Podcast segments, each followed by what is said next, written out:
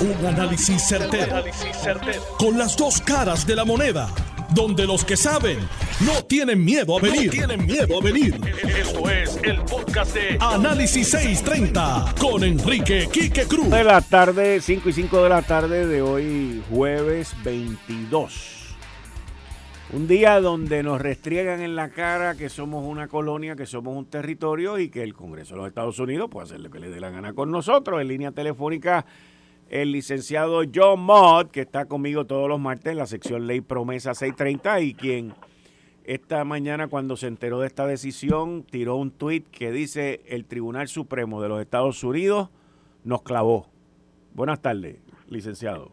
Buenas tardes, ¿cómo está? Eso fue lo que usted dijo, ¿verdad? Y es la verdad. Bueno, eh, a mí, a mí de, primero la decisión me tomó por sorpresa, quizás dentro de mi ingenuidad en ese ambiente supremo. Segundo, me, me choqueó el número, 8 a 1, un número contundente, contundente.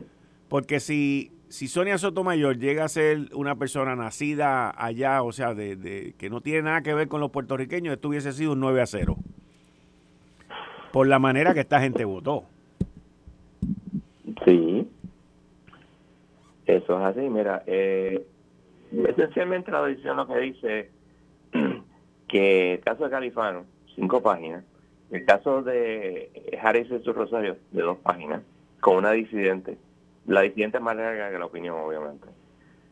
Este, tienen razón, el Congreso eh, tiene una base racional para poder discriminar y, le hace mucho énfasis al hecho de que Puerto Rico no pague impuestos federales. Obviamente, eh, lo que a mí me molesta es que no hubo una discusión de la decisión del primer circuito donde cogen todo ese argumento y lo, lo tasajan. ¿Por qué? Porque lo que querían era dejarlo como está todo. El Congreso que haga con Puerto Rico lo que quiera, mientras no se no toque los derechos fundamentales. Que eso es el caso de Balzac versus Puerto Rico, que este año cumple 100 años. En 1922 se decidió ese caso. Wow. Y pues esencialmente lo tenemos, una decisión de California cinco páginas, dos páginas y estos seis páginas. Y la disidente de Sotomayor, que a mí me perdona todo el mundo, pero yo aprendí hace mucho tiempo que la disidentes la leen los profesores de derecho y los perdedores. Los demás no lo leen porque es irrelevante. Y uno puede estar totalmente de acuerdo con ella, pero como no es la mayoritaria, no importa. Ahora, habiendo, dicho eso, lo que esto reafirma nuevamente es que Puerto Rico es un territorio, no es nada diferente a ningún otro territorio que de momento, en este momento, podemos tener gobierno propio, como dice el caso de eh, Downs versus Bidwell, que no ha sido revocado, eh, Puerto Rico, el Congreso puede darle al territorio eh, gobierno propio o quitárselo. Es importante esa parte. Y lo vimos, ¿dónde? En promesa, donde grandes partes del eh, gobierno propio de Puerto Rico, que era el especialmente en términos de presupuesto, se fue ajuste. Porque de un, de un plumazo el Congreso lo cambió. Así. Así que entendamos que Puerto Rico es un territorio sujeto a los vaivenes del Congreso. En otras palabras, Mañana Biden consigue que nos den el Social Security suplementario y en el próximo Congreso nos lo quitan. Así de sencillo es. Por eso que era importante que dijeran que no se podía discriminar. Pero no tuvimos éxito. sin la vida. Y Biden tuvo la oportunidad cuando ganó. Oh, sí, lo pudo haber retirado. Yo no me acuerdo ahora específicamente cuál es la regla, pero hay una regla en el, en el reglamento del Tribunal Supremo que dice que el que pide el, el puede retirar la petición. Y no lo hicieron. Y en ese momento él dijo que él quería resolver esto de manera legislativa. No, él dijo dos cosas. Uno, que él entendía que tenía que seguir la apelación porque eso era lo constitucional. O sea, que está de acuerdo con la opinión. Uno. Y dos, que esto no se preocupen porque yo lo voy a resolver legislativamente. Que te acuerdas que usted decía si eso es para que sigan votando por él. Pero ¿qué pasó? No lo resolvió legislativamente. Lo triste de esto es que aquí hay mucha gente necesitada. Lo triste de esto es que esto no es solamente para personas mayores, sino también para personas de todas las edades, niños que están discapacitados, gente que necesita ese dinero y que nosotros por vivir en esta isla, en este territorio, perdón, pues no tenemos acceso a ese beneficio e inclusive... Y muchos otros. ¿Perdón? Y muchos otros también. No solamente eso, pero que si la gente se muda a cualquiera de los 50 estados, sí puede tenerlo. Pero si usted lo recibe allá y se muda para acá, como le pasó a ellos, no lo puede pedir, porque entonces está todo basado en el zip code, no en su ciudadanía, es en el zip code. Exactamente, como me puso una persona en Twitter, que su tía vive en Massachusetts, que está loca, por, está mayor, está loca por volver a Puerto Rico, y yo vivo en Massachusetts, te puedo decir lo frío que es allí. Y la pobre señora no puede hacerlo, ¿por qué? Porque recibe eso, el suplemento Social Security. Y otras, y me imagino que otras ayudas que no va a recibir en Puerto Rico. Viva Lela, el mejor de los dos mundos. Bueno, el ELA está ya desprestigiado, descontrolado y descalcitrado. Ya, claro, y como dijo la juez este que llegan en, en Baello, no, en Sánchez Valle, el, eh, el Congreso puede hacer con Puerto Rico el acuerdo que quiera. Pero yo le añado que eso es así y el próximo Congreso lo puede cambiar. Sencillo. Ok, te voy a hacer una pregunta que ya no va a ocurrir, pero si la administración de Biden hubiese tomado la decisión de retirar la apelación, ¿hubiese habido alguna otra forma de, de, restituir esa apelación o de solamente entonces la única alternativa para quitarlo era vía legislativa? Uh, ok, si hubieran dejado la decisión del primer circuito, la única manera de eliminar esa, esa, esa, esa paridad hubiese sido llevar el gobierno de Estados Unidos un caso similar, perder en todos los, los en, distintos circuitos e ir al Supremo a pedir certiorari de aquí a unos años a esta administración y, probablemente le, le espetarían rechudicada. Que quiere decir, mira, no puedes eh, este, levantarlo de nuevo. Así que eso hubiese sido, o sea, across the board, lo, más, lo, mejor, el sueño de cualquier liberal. Pero no, Biden tenía que hacer lo correcto y pasarnos por la piedra. Eso, los que sigan votando por él, pues ya tú sabes lo que son. Todavía Casablanca no ha no se ha expresado, ¿verdad? ¿Qué va a decir? Ganamos entonces le va a caer encima toda la, la, la, eh, la gente en Florida debe estar bien molesta con él. Obviamente lo... Ay, yo quiero hacer un, un, un, detalle bien importante. Mucha gente por ahí celebrando de que no viene la estadidad. Mira, ¿qué tenía que ver esto con la estadidad? De hecho, si hubiéramos ganado la estadidad hubiese sido más difícil porque hubiese sido, hubiera habido paridad para que va a ser Estado. Eso hubiese sido el argumento esto es cuestión de ayudar a los viejitos, ayudar a los pobres, pero no, como aquí es la gringola de evitar la estabilidad, pues cualquier cosa que se parezca a eso, no puede ser. ¿Eh? Cojan. Oye, en otro tema, ¿tú has tenido oportunidad hoy de leer lo que hizo la legislatura de la Florida en contra de Disney? Mira, no. Creo que es que le van a quitar los lo, las extensiones contributivas y ese tipo Le van a quitar las exenciones contributivas, un proyecto que de ley que disolvería el gobierno privado que tiene Disney eh, y, todo esto porque ellos pues se metieron y, criticaron la ley esta del, del, gobernador de Santis que dice no digas gay.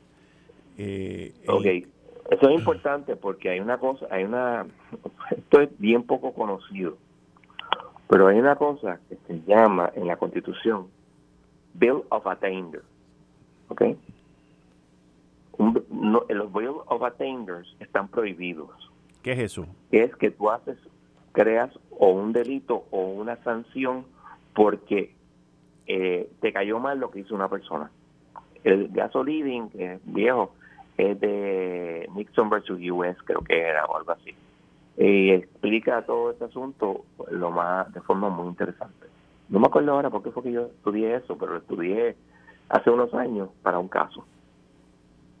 Ah, sí, para el caso del Supremo. caso de pelón del, del Colegio de Abogados. Aquí ellos argumentaban que la ley era un bill of Aquí dice, el proyecto aprobado el jueves eliminaría el Ready Creek Improvement District, que es como se llama oficialmente el gobierno de Disney y otros distritos similares para junio del 2023. La medida deja abierta una puerta para que renegocien su futuro. Ahora pasa el despacho de DeSantis para su firma. Como te dije, eso podría ser un bill of attainder que está prohibido por la Constitución Federal y usualmente la Constitución de los Estados también pero habría que examinarlo porque hay unos parámetros específicos que tiene que tener el Bill. Está bien. Y en otra noticia que también quiero hablar contigo, eh, el Instituto de Asesores, los asesores financieros, eh, perdón, el Instituto de Economía de la Energía y Análisis Financiero propuso que la deuda de energía eléctrica la deben pagar los asesores financieros y las aseguradoras de los bonos. Mira, esa sanguana, la esa estupidez se hizo en el caso de, del gobierno de Puerto Rico. Y se hizo una demanda. Y de ahí van a pagar supuestamente a los acreedores no asegurados. Mira, no hay suficiente, no hay suficiente dinero de esa gente para eso. Uno. Dos. Los aseguradores, mm, mm, o sea, van a seguir pagando mientras Puerto Rico no pague pero eso no cambia el hecho de que ellos son acreedores asegurados. O sea, tú no puedes, porque te da la gana o porque tú crees que es mejor así, determinar que quién va a ser el ganador y el perdedor. Para eso hay unas leyes. Eso se llama the rule of law. Y los Estados Unidos es un gran ejemplo, pero hay otros múltiples ejemplos de países donde tú no puedes hacer eso. Pues entonces le da la gana, eh, llega un gobierno y le da la gana hacerlo como es. Entonces, ¿quién va a invertir ahí? O sea, entonces son estupideces de marca mayor. Bueno, vamos a ver este cómo siguen esta gente inventando cosas y cobrando por decir que hacen y no hacen. Bueno, eh, yo estoy de acuerdo contigo. Ahora, recuerda que tenemos eh, hasta junio primero para llegar a la acuerdo. Eso está ahí a la vuelta de la esquina. Eso es un mes y un poquito más. Sí, eso está ahí al lado. Un mes y nueve días. Eso está ahí al lado. Bueno, John. 40 más 40 días. Bajó el, Supremo la decisión que tanto esperábamos, que no esperábamos que fuera como esperamos ver. Así Exacto, pero pues, sí es la vida. Sí, muchas gracias. Nos vemos. Bien, hasta luego. Ahí ustedes escucharon al licenciado John Mott, que está conmigo todos los martes en la sección Ley Promesa 630. Que miren, eh, las reacciones pues han sido de todos lados. La comisionada residente, Jennifer González, tuve la oportunidad de hablar con ella hoy. Eh, el gobernador hizo unas declaraciones también. Y, todo pues apunta a que la única ruta de tener igualdad es a través de la estadidad. Y, me llamó mucho la atención el, el tweet de John Mott que tuvo que ver con, que él no podía entender eh, cómo había gente celebrando esto, porque en sí es una ayuda que va a recibir cientos de miles de personas aquí en Puerto Rico. O sea, el, el SSI, que es el Supplementary Social Security, como les mencioné al principio, es un dinerito que llega a en Puerto Rico llegaría a cientos de miles de personas de escasos recursos y personas que están incapacitadas, incluyendo niños. Eh, niños con autismo, niños con síndrome de Down, niños con, condiciones, pues tendrían eh, este beneficio que en definitiva pues los ayudaría a una mejor calidad de vida. Esto pues no tiene que ver con la estadidad en el grano del beneficio, pero sí tiene que ver con el discrimen. Con el discrimen de que somos ciudadanos americanos y que el Tribunal Supremo de los Estados Unidos, en una decisión 8 a 1 contundente, avasalladora, arropadora, 8 a 1, nos dice lo que ya nosotros sabemos. Ustedes están bajo los poderes plenarios del Congreso de los Estados Unidos. Esa es la realidad. Esa es nuestra condición. Y quien único puede salir de eso, pues son ustedes refiriéndose a nosotros. Sí, el Congreso tiene la última palabra, pues seguro que la tiene. Pero si nosotros en los distintos referéndums y en los distintos plebiscitos que, que, hemos tenido y que vamos a tener, porque eso no va a parar, pues votaríamos contundentemente a favor de la estadidad, pues sería una resonancia que la oirían en el Congreso de los Estados Unidos. Con todo y eso, con todo y eso, los últimos dos los hemos ganado. Y los hemos ganado tranquilamente. Y yo sé que si en algún momento el Congreso decide, que yo entiendo que no lo va a hacer, pero podría suceder, el Congreso decide endosar el que aquí se vote y respetar la decisión del pueblo. Yo no tengo duda, no tengo duda de que bajo esos parámetros la gente tomaría, estoy hablando de la gente adicional que no sale a votar y que no participa, esto y lo otro, y la estadidad ganaría por más de un 60%. Al Partido Popular Democrático no le conviene ese proyecto. Al Partido Independentista Puertorriqueño no le conviene ese proyecto. A Movimiento Victoria Ciudadana no le conviene ese proyecto.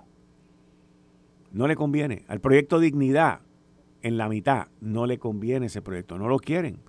Porque viven todos los partidos esos que he mencionado, viven de, de la nada. Viven del caos. Viven de que no hay nada. ¿Qué tiene que ofrecerle el Partido Popular ahora al pueblo de Puerto Rico? Pregunto yo, ahora que ellos están hablando de redefinirse, ¿qué tienen que ofrecer? ¿Qué tienen que ofrecer? El pacto, el famoso pacto, lo acaban hoy de nuevo, págata, de impactar. El pacto que ha reclamado el Partido Popular Democrático desde la época de Muñoz hasta ahora, se lo acaban de implosionar, se lo acaban de impactar. El PIB, ¿qué tiene que ofrecer? ¿Qué tiene que ofrecer? Ah, queremos la independencia con fondos federales. Ajá. Movimiento Victoria Ciudadana. ¿Qué tiene que ofrecer? Ya no tienen ni transparencia por lo de Nogales.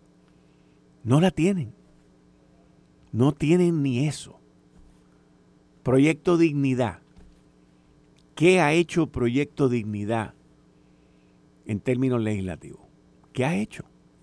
Algo que una a Puerto Rico. Digo, yo me imagino, yo, yo me imagino, yo, yo me imagino que, que si tú eres un partido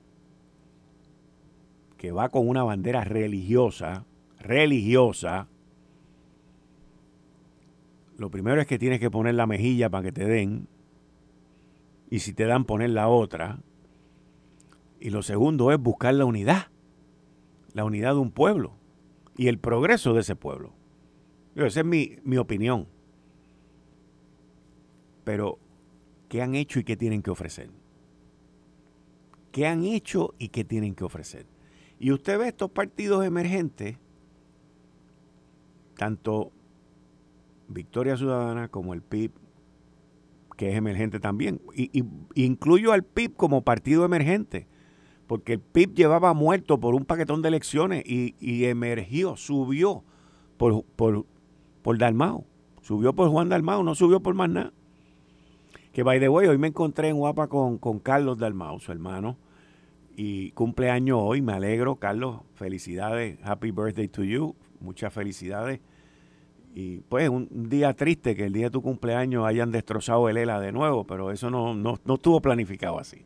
Ese no era el plan.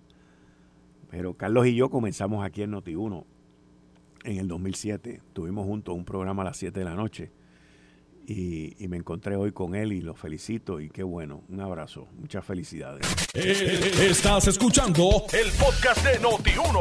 Análisis 630 con Enrique Quique Cruz. 5 y 33 de la tarde de hoy. Jueves 21 de abril del 2022. Tú estás escuchando Análisis 630. Yo soy Enrique Quique Cruz y estoy aquí de lunes a viernes de 5 a 7. Conmigo hoy en, sustitución de Atilano Cordero Vadillo está Paco Pepe, Paco Pepe Rodríguez, lo conocen como Paco Pepe Rodríguez, Francisco Rodríguez, una persona que prácticamente toda su vida ha estado en el mundo de la banca, de las inversiones y desarrollo económico también en Puerto Rico. Bienvenido como siempre, muchas gracias por estar aquí. Gracias Quique y saludo a la audiencia. Oye, una noticia que sale hoy que a mí me sigue cuestionando por qué nosotros tuvimos que meternos en una quiebra. Estuvimos hablando esta mañana sobre eso. Yo digo que, las razones no fueron las, que de verdad pusieron ahí, pero eh, el secretario de Hacienda hoy nos informa que los ingresos están 20% por encima. Eh, y llevamos ya varios años así. Los recaudos eh, del IBU obviamente van a seguir estando bien altos porque mientras más caras están las cosas, la inflación, pues eso abona a que el IBU siga subiendo. Para el periodo acumulado de julio del 2021 a febrero, esta alza fue de 426 millones de dólares o 6.3 más que el año pasado. Eh, los principales renglones revisados fueron los ingresos por contribución de sociedades, con un incremento de 328 millones, los del IBU 213 millones y los individuos 176 millones. Al comparar los recaudos acumulados con febrero del 2022, según el método de accrual, los recaudados a este nivel en el 21 fueron 906 millones. En cuanto a la proyección recién revisada a finales de enero, los recaudos a febrero exceden la misma en 423 millones. y, y esos son los meses regulares, porque lo que es marzo, abril y mayo, se trepa. Es donde se trepa, porque ahí es donde se entregan las planillas y ahí es donde viene el, el, bulk, las cantidades grandes. El renglón tributario de individuos excedió el nivel de recaudo del año pasado por 39%. O sea que hay más gente participando en el sistema. Eh, y los números siguen, pero unos números robustos. Automóviles entre las escalas contributivas, 21 mil millones 380, 31 mil, no, perdón, 21 mil 380 y 31 mil fueron los más favorecidos. O sea, los precios en esa escala de 21 mil 380 a 31 mil fueron los favorecidos en comprar los meses de enero y febrero. O sea que los automóviles a pesar de la escasez que ha habido, y han habido un aumento de precio fuerte también en los automóviles. Eh, el componente de IBU por las ventas de cannabis medicinal a partir de agosto ha experimentado una merma, eso lo sabemos, eh, pero no acaban de, tomar las decisiones que tienen que tomar.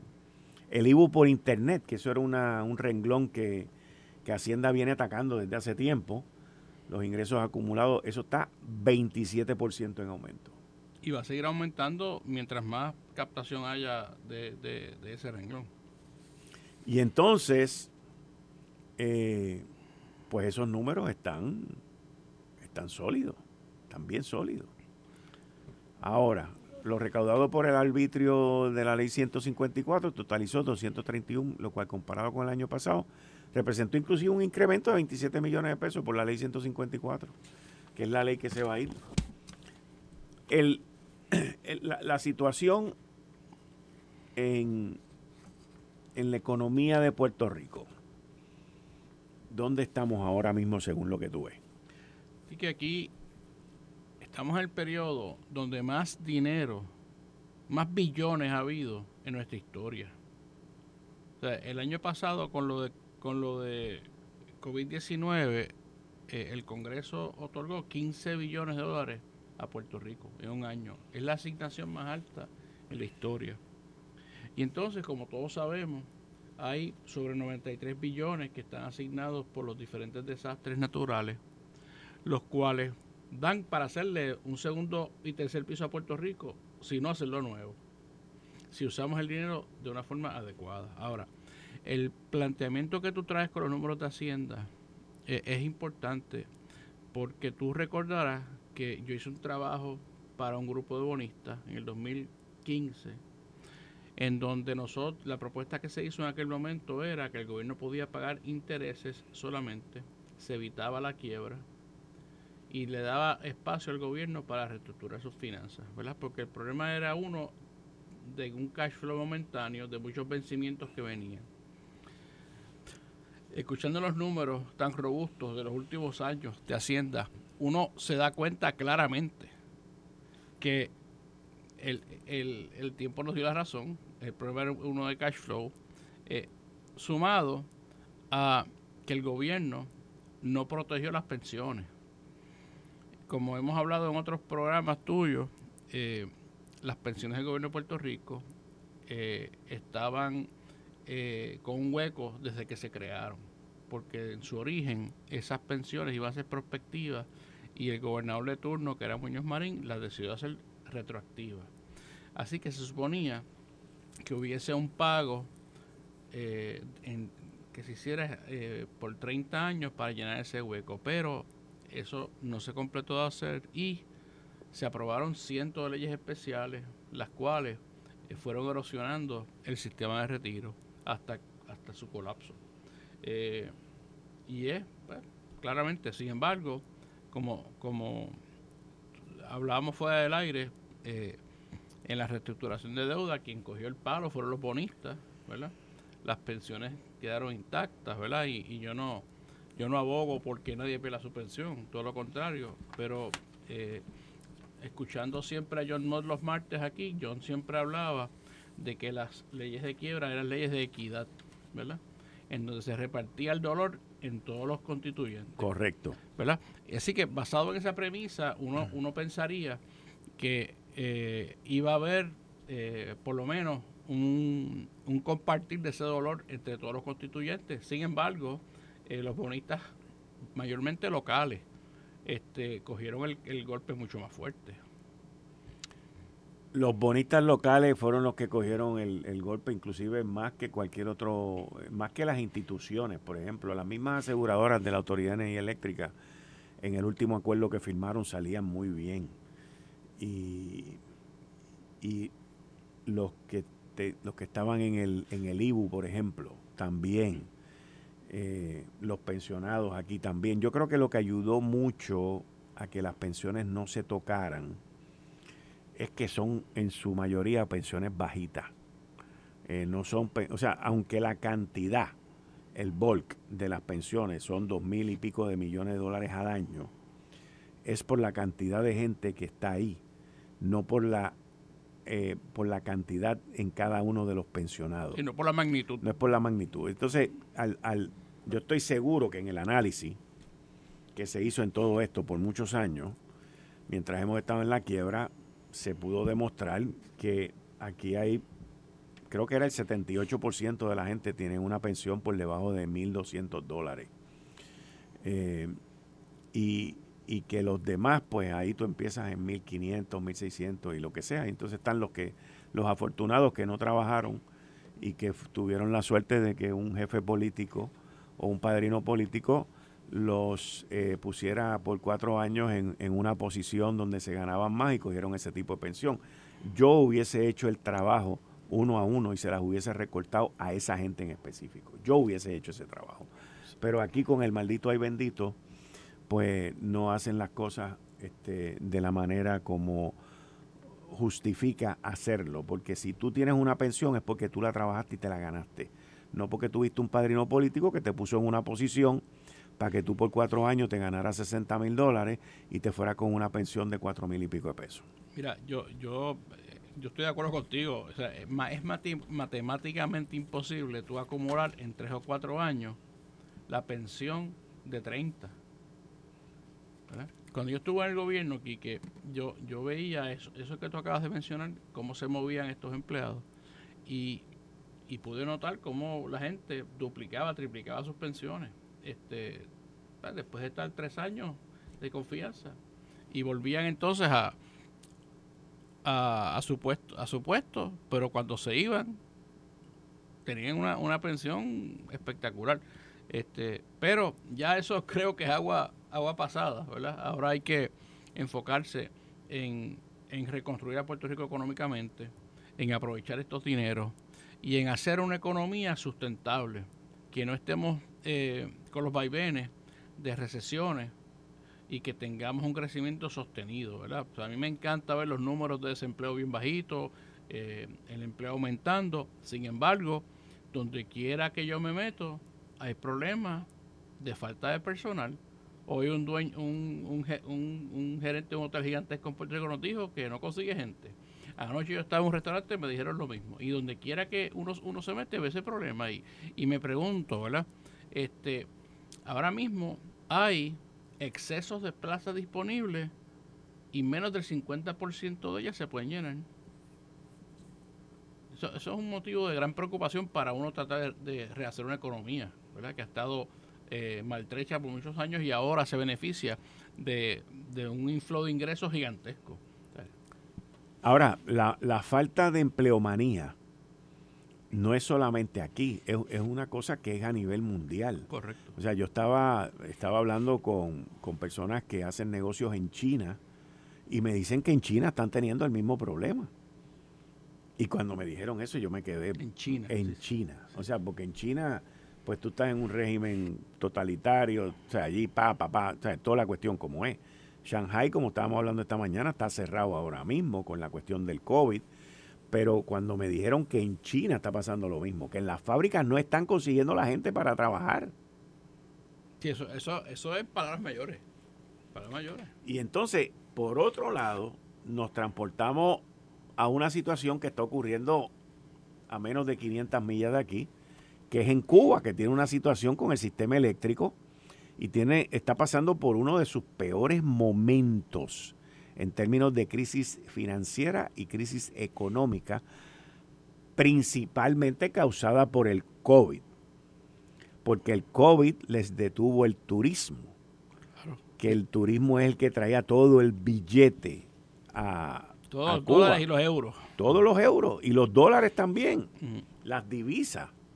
Entonces, eh, el, el, sistema eléctrico está caído el gobierno, los servicios, todo, todo es un desastre. Y allí hay gente que quiere trabajar. La mayoría. Pues eso es lo que te digo. O sea, aquí hay, hay un desfase, eh, por, por principalmente por lo del COVID, sin contar entonces los empleados en el US Mainland, en los Estados Unidos, incluyendo a Puerto Rico, que muchos de ellos en el año pasado, el, número que el Wall Street Journal contabilizaba era aproximadamente 5 millones, 6 millones de personas que habían dejado sus empleos porque entendían que no iban a seguir trabajando en eso y que querían algo mejor. Y esa gente decidieron abrir sus propios negocios, decidieron hacer lo que su corazón o su mente les llamaba, lo cual es excelente también. Pero son un millones de plazas que están vacantes. Bueno, ahora mismo hay 11.1 millones de plazas vacantes en los Estados Unidos y 5.3 personas buscándolas. O sea que hay un déficit entre plazas abiertas y gente buscando trabajo. Pero volviendo a lo de Cuba, yo me pregunto, Quique, yo creo que 63 años es suficiente tiempo para tú darte cuenta que un sistema comunista no funciona. Lo que pasa es que el sistema es el que controla. Que el sistema es el que manda. Pero mira China, mira China, Quique. China es comunista y crearon un sistema capitalista que, es la envidia de, muchos países hoy día. Así que fórmulas existen. Lo que tiene que haber es voluntad para tú decidir repartir pobreza, eh, pero riqueza en vez de pobreza, que es lo que está pasando con Cuba, que es una pena horrible. Eh, o sea, esas condiciones, este, Eh, y claro, si tú tienes una dependencia de casi 75% de economía en el turismo y pasa un cierre como el de, como el de COVID, más no hay medicinas suficientes para todo el mundo, el gobierno no puede pagar las, las, vacunas, pues tienes un problema enorme. Tú, tú, tú, no vas a salir del hoyo. Y si tu eh, padrino era Venezuela y Venezuela está igual de quebrado, aunque es el país con más eh, reservas petroleras, no puede extraerlas, pues tienes un, una tormenta perfecta. Y esas son las cosas que, los líderes ¿verdad? De, estos países tienen que pensar eh, si, si, las fórmulas que hemos encaminado realmente eh, le dan eh, bienestar al pueblo o no. Y, y yo, yo, por ejemplo, yo veo estas fotos de Cuba y Venezuela, la gente protestando, inclusive en, en, países como Rusia, ¿verdad? que son comunistas, donde pueden ir presos por protestar. Y aquí en Puerto Rico, en vez de buscar libertad, veo gente protestando para que seamos todo lo contrario, ¿verdad? Este, o sea que aquí tenemos que mirar y analizar lo que estamos pidiendo y buscando. Eh, porque fíjate estos países bien cerquita de aquí, cómo se están destruyendo cada día y la gente está peor y peor y peor. Eh, otro ejemplo es Haití. O sea, ¿cuánta desesperación tiene que haber en, una familia para tú echar 14, 15 personas con bebés y todo desde Haití o de Cuba para venir a Puerto Rico a ver si no te coge la aduana, a ver si entras, a ver si te salva? El problema que no estamos viendo ahora mismo en ninguno de los canales de Estados Unidos y en ninguna prensa ni en ningún sitio es el problema que hay allí en la frontera con México. Que toda la información que yo recibo es que eso es un desastre. Hoy inclusive se, se nos había dicho y lo, lo informamos ayer, que hoy había una reunión entre la Cancillería cubana, y gente del gobierno de Biden para lidiar con esta situación de la inmigración eh, que está entrando por la frontera mexicana de cubanos, que se estima que de octubre hasta febrero o marzo estaba por los setenta y pico de mil personas y ya a ellos no los protege la cuestión esta de, los pies eh, mojados, eh, de los pies mojados.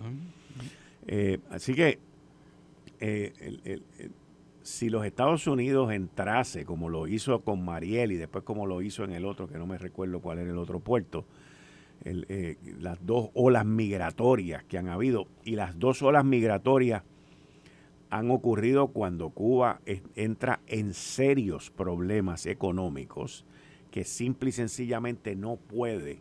Es como dar tus hijos en adopción o, dejarlos abandonados en cualquier sitio, porque básicamente eso es lo que Cuba quiere hacer quiere abrir las puertas para que todo el que se quiera ir que se vaya porque no puede bregar con ellos. Y de esa manera pues ellos depuran el sistema y se mantienen limpios. y, y, eso ya ha ocurrido dos veces en dos crisis financieras de Cuba y yo entiendo que no lo deberíamos de permitir en una tercera ocasión porque eso quien ayuda es al régimen, al narcoestado al comunismo, a los que están allí. Sí, los mantiene, los mantiene vigentes. Les das vida. Sí. Les das vida. Esto fue el, podcast de Notiuno. Análisis 630 con Enrique Quique Cruz. Dale play a tu podcast favorito a través de Apple Podcasts, Spotify, Google Podcasts, Stitcher y notiuno.com.